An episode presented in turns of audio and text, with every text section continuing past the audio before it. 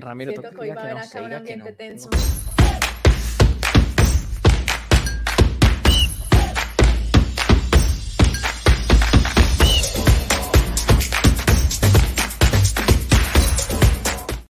Saludamos a todos los usuarios y oyentes de Vanguardia, el sistema informativo de Santander. Bienvenidos al video podcast de Tribuna Deportiva, en donde estaremos analizando todo lo que ocurrió en la dura derrota de la selección Colombia Sub-20 ante su similar de Uruguay en el sudamericano, a pesar de que mi compañera María Alejandra eh, decía que no, que le tenía toda la fe del mundo, pero se llevó la primera derrota. Se acabó el invicto del equipo de Héctor Cárdenas y ya tocó empezar a hacer cuentas con los demás. Pero bueno, saludamos a mis compañeros, María Alejandra, Néstor, buenos días, tardes, noches, dependiendo a la hora que nos escuchen en este video podcast en Spotify y las demás plataformas. Bienvenidos, ¿cómo están?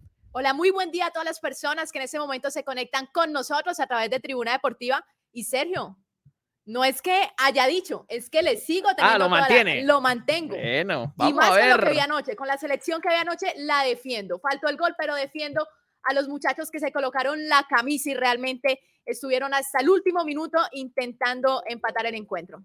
Bueno, Cordial saludo para usted, Sergio, para María Alejandra, para todos los conectados a esta hora en las diferentes plataformas.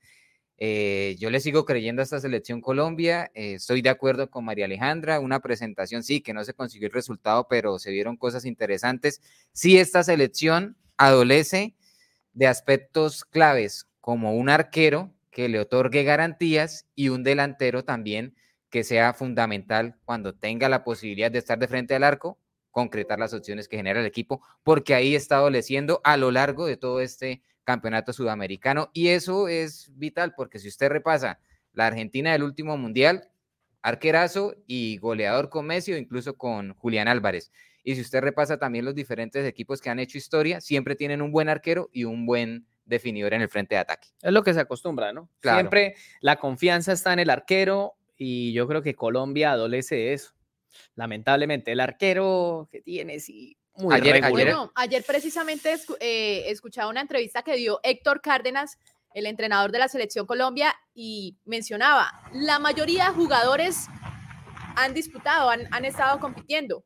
Solamente falta probar los otros dos arqueros, porque el arquero que, que está siempre ha tenido la titularidad.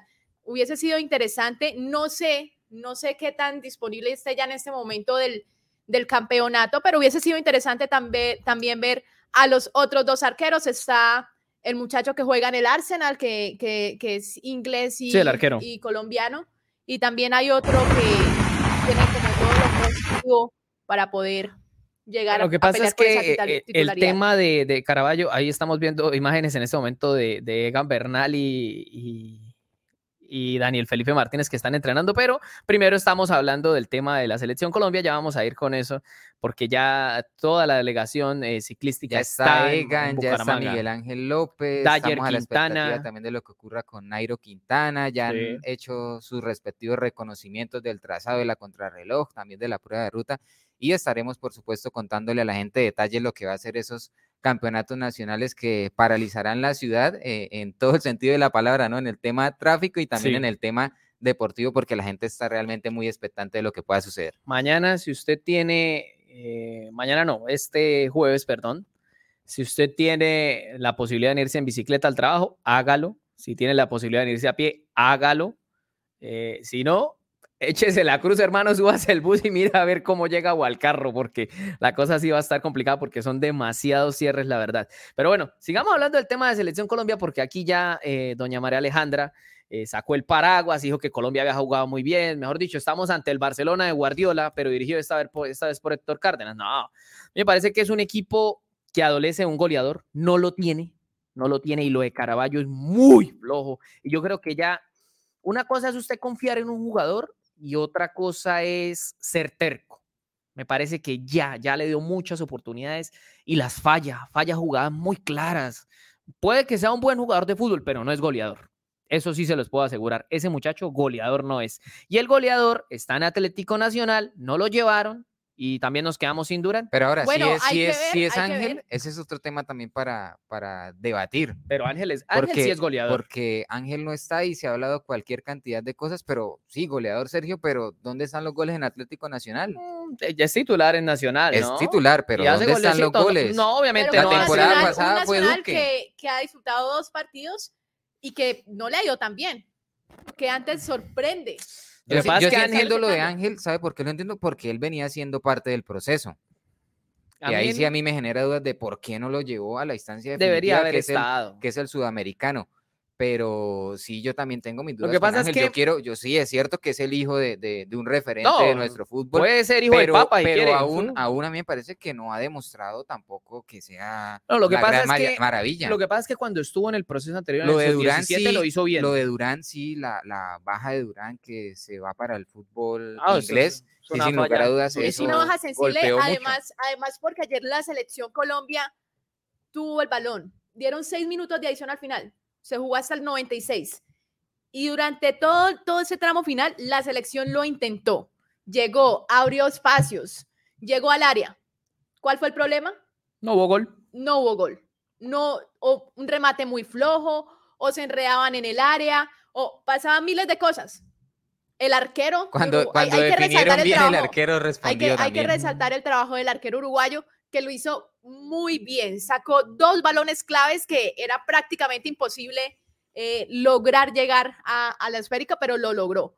Entonces, ahí en ese momento uno se pregunta, listo, juegan bien, se arman bien a la mitad del campo, abren espacios, llegan al área. ¿Qué pasa en el área? ¿Quién define? No hay quien defina.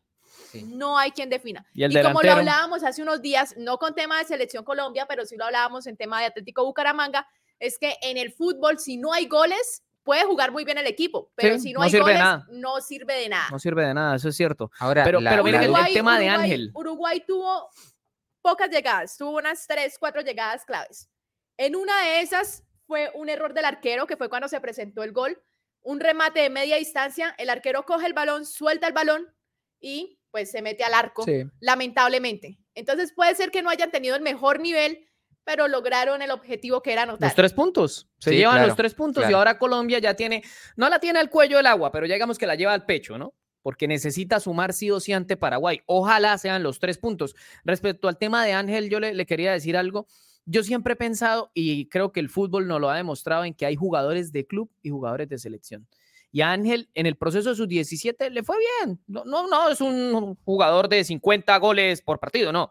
Pero le fue bien, es un deportista que podía dar una mano y más ante la ausencia de Durán. Y peor aún, viendo el rendimiento de Caraballo. Creo que e- era una gran posibilidad y me parece que ahí Cárdenas se equivocó. Se equivocó dejándolo por fuera. De todas maneras, eh, Ángel tiene ya cierto recorrido ya en el fútbol profesional, en el tema de nacional. No estoy diciendo que fuera El Salvador, ¿no? Pero pudo haber dado una mano de pronto. ¿Quién quita que esas que ha fallado Caraballo sí las hubiera metido Ángel? Pero bueno, es muy complicado hacer, a- hablar de, de supuestos. eh, no sabemos qué podría haber pasado, ¿no? Claro, tiene toda la razón. Ahora también destacar lo de la pareja de centrales. Eh, es cierto que tenemos ahí un representante, el santandereano Pedroso, sí. Daniel Pedroso, no estuvo, ha estado generalmente como inicialista, se perdió un partido por el tema de, de sanción, de acumulación de tarjetas amarillas.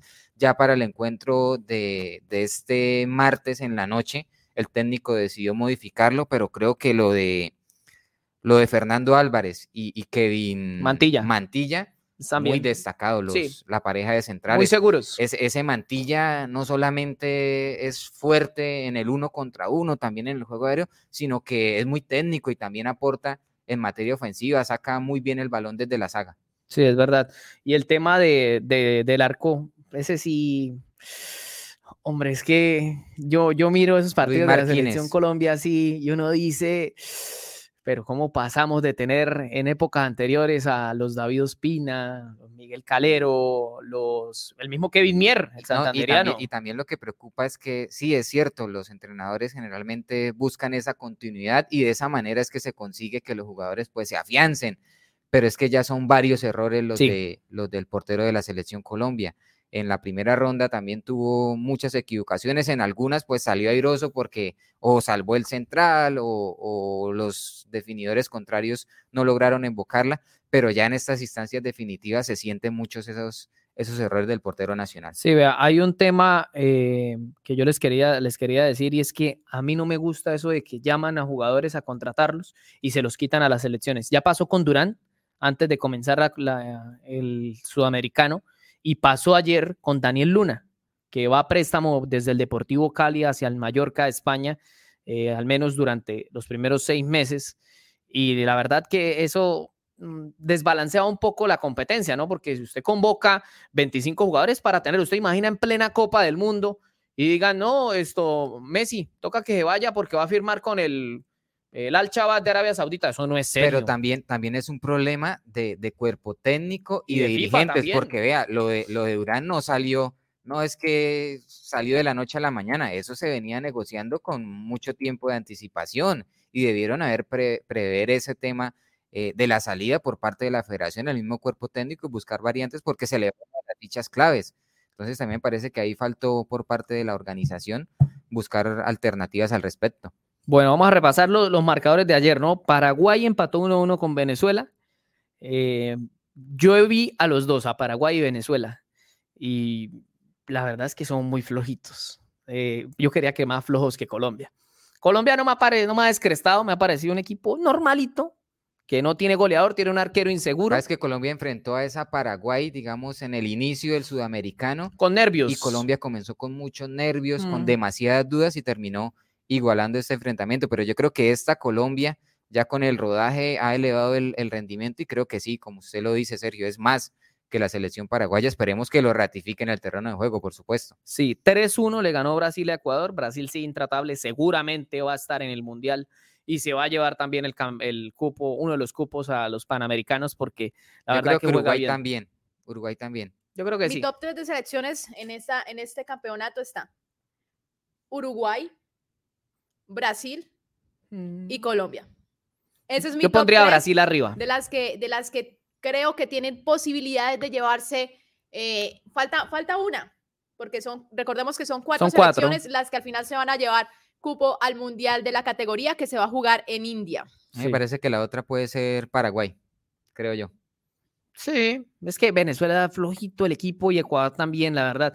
Ecuador, perdón, Ecuador después de esa generación eh, que tuvo que ahora eh, lidera o lideraban este, Gustavo Alfaro en la Copa del Mundo 2018, la mayoría de ellos venían de un proceso sub-20, eh, una camada impresionante, llena de talento a los ecuatorianos, pero esta selección sí le falta bastante eso, la verdad. Bueno, también repasemos lo que va a ser la próxima fecha, ¿no? El viernes se va a jugar este viernes. Sí, a las 3 de la tarde Uruguay se enfrentará a Ecuador, favorito de ahí, me imagino que Uruguay, por lo que ha venido ocurriendo. Brasil ante Venezuela, 5.30 de la tarde allá empieza uno a hacer cuenta, ¿no? Que gane Uruguay y empiece a, asegurar y es mejor, es mejor que se vayan, que se vayan Uruguay y Brasil. Igual lo de Brasil. Ya Colombia tendrá que arreglárselas en los mano a mano con Paraguay, con Venezuela, con, y Ecuador. con Ecuador. Sí, estos dos primeros partidos son en el Estadio Metropolitano de Techo, el otro es pues Brasil-Venezuela, y el de Colombia cierra la jornada eh, a las 8 de la noche este viernes 3 de febrero en el Estadio Nemesio Camacho del Campín. Oiga, fíjese que la gente sí acompañó, ¿no? Había bastante afición. eso quería mencionar. Eh, el ambiente que se vio ayer en el Campín, bueno, estuvo lleno el estadio, no estuvo totalmente lleno, pero se vio lleno.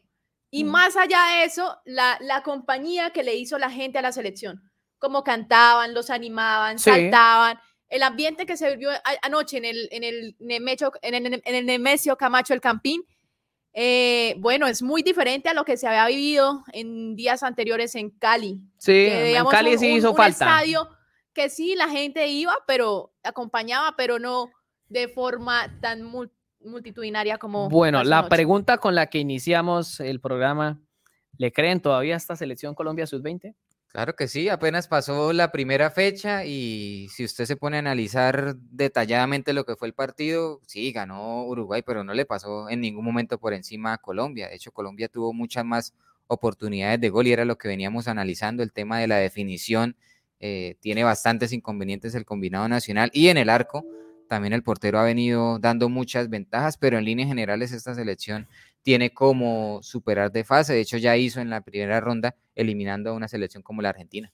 Bueno, acá hay comentarios de la gente. Beto Dan dice, el tema de Luna, según me informan, eh, como no estaba preparado para ayer debido a una pequeña lesión, aprovecharon para dejarlo ir y el compromiso eh, para que pase los exámenes médicos y luego volver.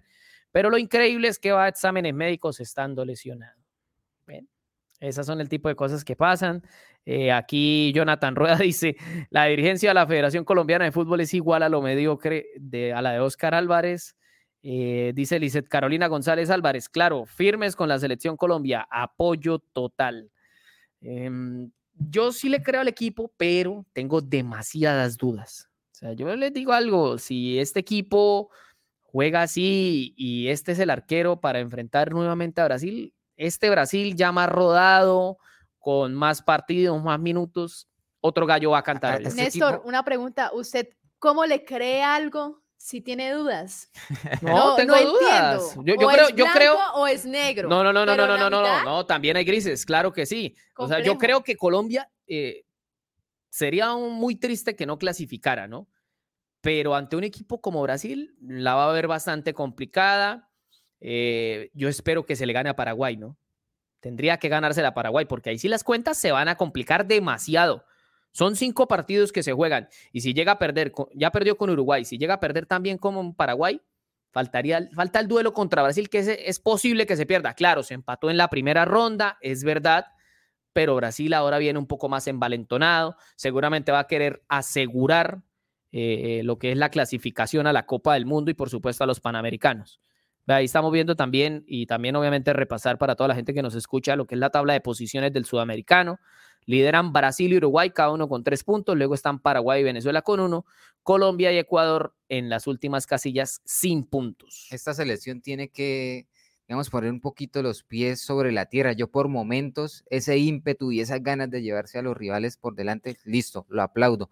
Pero a veces quizás esa, esa, esa ansiedad. Falta un poco de cabeza fría. Eso es lo que necesita esta selección. Necesita hombres, más, más eh, jugadores como Puerta, que es pensante, que hace la pausa. En esos momentos en los que van tan acelerados los muchachos, eh, esa velocidad les, les impide tener esa, esa también serenidad a la hora de, definir las acciones y eso también creo que es un trabajo que debe hacer el cuerpo técnico de que, hombre, un poquito de calma. Cabeza fría, sí. Porque sí, se están pasando de revoluciones por momentos, yo así la selección. El tema de puerta, a propósito, el Bayer Leverkusen lo prestó al Nuremberg de segunda división del fútbol alemán, va a jugar ahí durante estos primeros seis meses.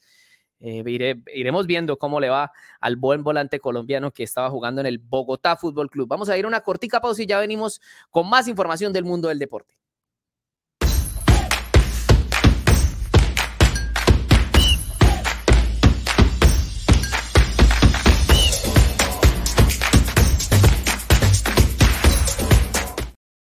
Bueno, y ahora, por supuesto, es la hora de hablar de Egan Bernal, Nairo Quintana, Dayer Quintana, Brandon Rivera, Daniel Felipe Martínez y toda la constelación de estrellas del ciclismo colombiano que ya se encuentra en Bucaramanga.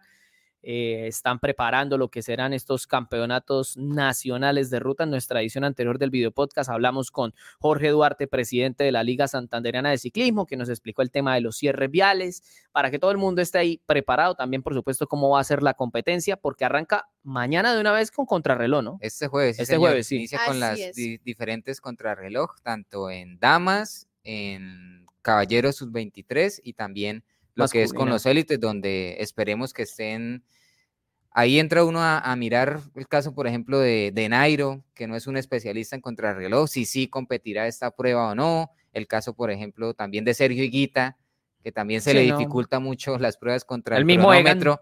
El mismo Egan, pero digamos que entre, entre los escaladores natos, que es al que, mejor le va. Es uno de los que se destaca. Sí, sabemos que Daniel Felipe Martínez, esa es una de sus especialidades. Estará Rigo también se desenvuelve muy bien pero sí ya lo que va a ser el día domingo, allí sí tendremos a Nairo, a Egan, a Miguel Ángel López, todos eh, dándose leño, como se habla en el tema del ciclismo, especialmente subiendo la, la 45, que va a ser ese... 10 veces la van a subir, digamos, premio de montaña que tendrán que afrontar. No, yo me canso subiéndola en carro.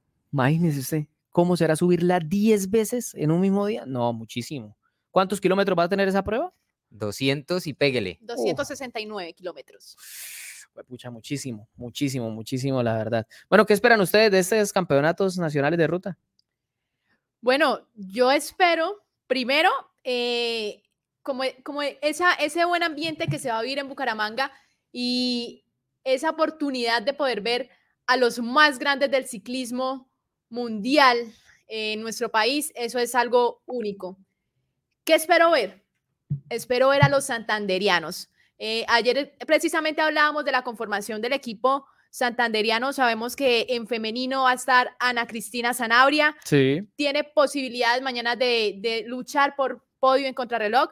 Y bueno, ella también espera lograr quedar en el podio de ruta.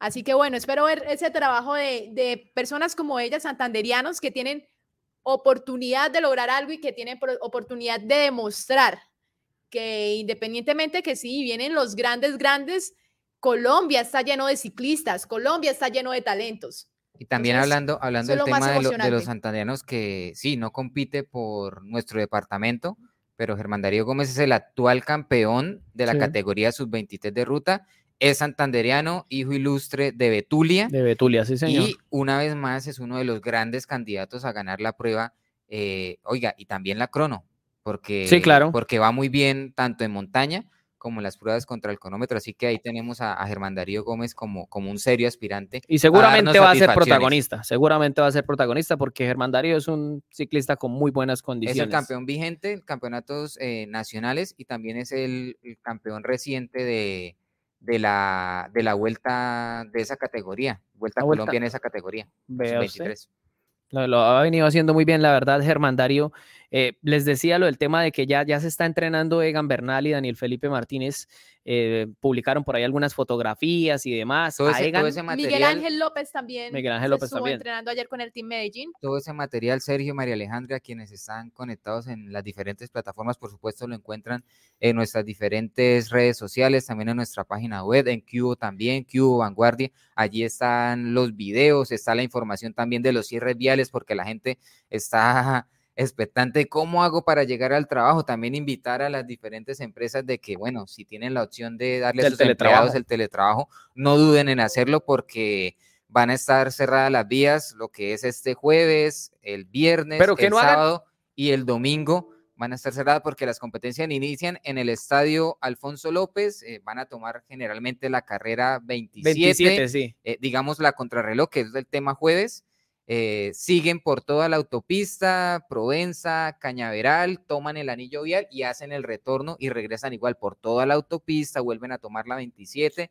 y llegan eh, al sitio de meta, que es una de más Oiga, el ¿y estadio cómo irán a hacer? Yo solo espero que no pasemos el oso en serio, lo que ayer lo que conversábamos con María Alejandra y con Jorge y con usted también, Néstor, eh, que no pasemos el oso y que por ahí se nos caiga algún ciclista por alguna de las toroneras de huecos de los cráteres que hay tanto en Bucaramanga como en Girón como en Florida. Hasta Piecuesta no van a ir, ¿no? Mucha gente decía, Pero, Esperemos oiga, que no suceda. y el tramo cuando, bueno, esto ya para hablar de la, del recorrido de la- las pruebas ya de ruta, que van a ser viernes, sábado y domingo. El domingo va a ser la de los élites. Ese tramo ya cuando toman la vía a Chimitá para, para tomar después la, en el la retorno, 45. en el retorno de Tesicol, ahí, ahí, no es, un- es que eso no es, Ya parece es- que hubiera caído un meteorito es ahí. carretera destapada. Habría No, que ver si en los últimos días, porque también es cierto, no hemos transitado por allí, si de pronto le hicieron algún ajuste, que no creería. Hoy me voy a ir por ahí. mucha gente decía, oiga, ahí les va a tocar que cambien de bicicleta, que tomen la, la de de montaña, montaña, y sí. después vuelvan y toman la de ruta. No, es que la es una gente en redes sociales comentaba. No, es una vergüenza. Y ojalá no tengamos que ver algo así, ¿no? Eh, oiga, pero ¿sabes que también me parecería triste que tenga que pasar esto para que arreglen una vía de esas? Una vía nacional, la vía al mar. Claro. Totalmente claro. de acuerdo. Sí, y, eso y es una si vía si que la es- carretera llega a estar arreglada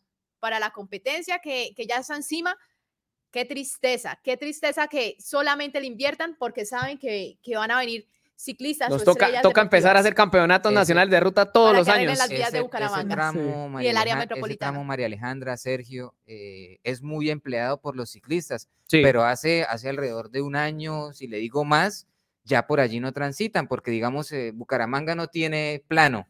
El, el plano que tiene es esa zona del anillo vial y si siguen por, por esa zona de Chimitá, Centro Abastos, pero ya allí no pueden llegar, les toca hacer el retorno ahí No, y, y es que aparte la- de los huecos, eh, también está el tema de la imprudencia de los conductores. Entonces ya no es arriesgar Sí. la vida por un lado, sino por dos lados. Porque imprudencia más huecos, desastre Y, y total. súmele, y súmele a los amigos de lo ajeno también, que, que muchas veces están, bueno, ya, ya no solamente a, al transeúnte o al que va en el carro, sino No, a los el mundo. ciclistas también Sí. le están tirando Sí, bastante. el tema de la inseguridad está terrible, no solo en Bucaramanga, Girón, Florida y Piedecuesta. Aquí Ese se roban los- un moco. es- ese era uno de los comentarios porque nosotros eh, publicábamos en nuestras redes sociales los videos en donde ya aparecía Nairo, eh, Sí. perdón, Egan y el mismo Miguel Ángel. Y decía, hombre, y estos van sin seguridad, acá los van a atracar. Los van a atracar, imagínate, yo le los encañonan y venga para acá las bicicletas. ¿Y cuánto no vale una bicicleta de Sí, esas? señor, sí, Vea, señor. nos dice Don Oscar Rey que estos son los campeonatos nacionales de ciclismo de trocha en Bucaramanga. Dice también, esta mañana, eh, refiriéndose a este miércoles, un pelotón de ciclistas casi se cae en la autopista por los huecos que hay. Es la verdad lamentable que muchas vías tengan este tipo de cosas. Ojalá no pase nada grave, ojalá, porque sería una vergüenza para la ciudad. Pero lo cierto es que hay muchas vías en muy mal estado. Eso no lo podemos ocultar. También decirle a la gente, ya cuando, si quieren asistir, por supuesto, que lo hagan, que apoyen a los ciclistas, pero que tengan en cuenta ciertas recomendaciones en nuestra página web. Hay, hay algunas, Bloqueador solar. entre ellas sí, el tema del bloqueador solar, el tema de las mascotas que nos decía el presidente de la liga, que, que las tengan aseguradas, porque eh, un perrito, pues uno, ellos no saben para dónde toman y, los ciclistas vienen muchas veces a grandes velocidades y pueden generar accidentes. El tema de los celulares lo hemos visto en diferentes competencias Incluso, incluso hace días en la el Vuelta a San celular, Juan, Sí, en la vuelta a San eh, Juan, en la casi se- última etapa, una persona saca el celular, vienen los ciclistas, saca el celular para grabar y en ese momento el ciclista pasa, se estrella contra el celular. Obviamente el celular quedó vuelto nada, pero más allá de eso es el peligro. También con los que- que niños, que coloca aseguren lo para de la ciclista. manito, que no sé, cuando vayan a, a- a pasar una vía, Haga de que cuenta miren que, hacia los dos costados, porque es que de buenas a primera aparece un ciclista, en esa contrarreloj perfectamente ruedan eh, a 60, 70 kilómetros por hora. claro, va muy Entonces rápido. Hay que estar muy atentos en ese tema para que no ocurra un- una desgracia en nuestra, en nuestra ciudad bonita. Haga de cuenta que es un partido de fútbol. Yo no he visto a los hinchas eh, meterse a la cancha. Bueno, sí los hemos visto, pero en un partido en el que las cosas deben estar eh, acorde como deben ser, cada uno está en su gradería. Entonces, ¿qué debe estar haciendo uno?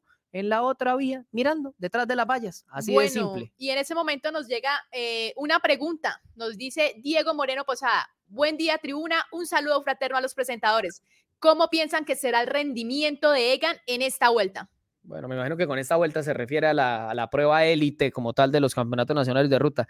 Yo creo que Egan es favorito, por más de que no venga pues en una gran forma porque apenas está iniciando temporada, recientemente se recuperó del gravísimo accidente de hace un año, pero Egan siempre favorito. Egan es favorito, yo creo que hasta corriendo con, con los sobrinitos Y o está, está el qué sé yo. está el antecedente de la Vuelta a San Juan. Sí, que lo hizo bien. Este fin sin, de semana en embargo, Argentina. sin embargo, hay que tener en cuenta que Egan no finalizó la vuelta. Sí, porque se por tuvo que molestias en una retirar por rodilla, ¿no? molestias en Sí, una claro. rodilla. Ayer, eh, precisamente, el corredor de Lineos subió un estado ya en Bucaramanga, en donde le están haciendo terapias de recuperación para su rodilla. Entonces, Bueno. eh, es cierto que vamos a ver a Egan y que a todos nos llena de ilusión ver al campeón del Tour de Francia, pero también es cierto que no está en su mejor momento por razones que son más que lógicas. Eh, viene de un accidente gravísimo. gravísimo, pero- que, pero- que ha sido un duro al, al recuperarse y que ha demostrado que la disciplina es la base para todo,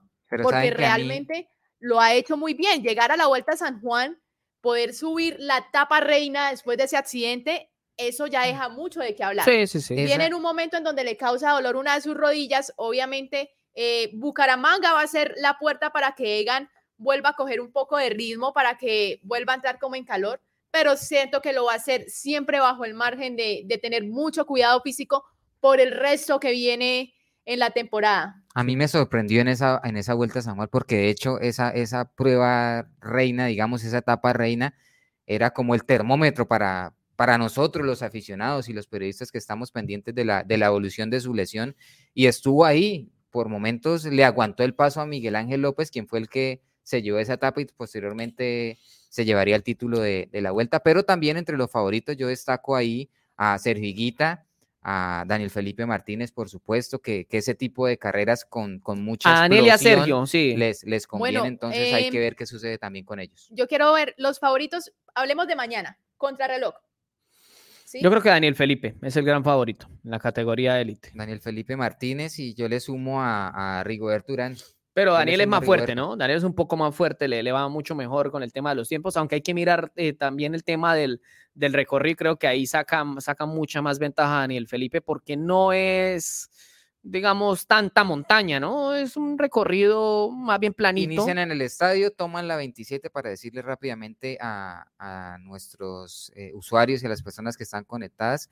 Inician, toman toda la carrera 27, después eh, siguen, pasan eh, la Puerta del Sol, toman, digamos, vía hacia Florida Blanca Por la autopista. por la autopista, después toman el anillo vial y dependiendo de la categoría, las damas el retorno va a ser antecitos, eh, los sub-23 un poquito más allá, los eh, élites unos kilómetros también más adelante, regresan por el anillo vial y mismo recorrido, vuelven a tomar la autopista hacia, hacia Bucaramanga y terminan, carrera 27 y terminan en el Estadio Alfonso López. Yo quiero dar una, una última recomendación y es que tal vez para las personas que quieran verlos, pero que no son tan fanáticos del ciclismo, es que eh, se hagan o en la llegada o en la salida o en la llegada o probablemente en alguna subida. ¿Por qué? Porque normalmente los ciclistas van a velocidades muy altas y si lo esperan en un tramo totalmente plano, lo más posible es que Sí, pasó en dos segundos y se fue. Lo que segundo. pasa es que en la crono el tema sí es difícil porque el trayecto se es presta para, el para andar a, a buen ritmo, a buen Sí. ritmo. Por Y eso es el mejor el, el en la regreso después del anillo vial cuando regresan hacia acá pues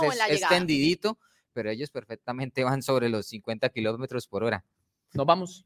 Claro que sí, nos vamos. Aleja, gracias por acompañarnos. Chao, Néstor. Nos vemos en la próxima. Bueno, muchas gracias a ustedes, Sergio, Néstor, y a todas las personas que se conectaron aquí en Tribuna Deportiva. Nos vemos en una próxima misión con toda la información del deporte. Para el cierre, recordarles, mañana tenemos eh, transmisión especial de lo que va a ser eh, estos campeonatos, campeonatos nacionales de ciclismo. Estaremos les- contándole pormenores sobre las eh, 9, entre 8 y 9 de la mañana, con el inicio de la carrera, una primera transmisión, contándoles cómo es ese arranque. Y después, sobre las 11, como es habitual, Tribuna Deportiva, estaremos al frente en Cañón, en diferentes sectores de la ciudad, contándole todo lo que sucede con estos campeonatos nacionales de ciclismo. Así es, y por supuesto el agradecimiento también a todas las personas que nos ven y nos escuchan a través de las diferentes plataformas de vanguardia, el sistema informativo de Santander. Nos vemos y nos escuchamos en una próxima. Un abrazo para todos. Chao, chao.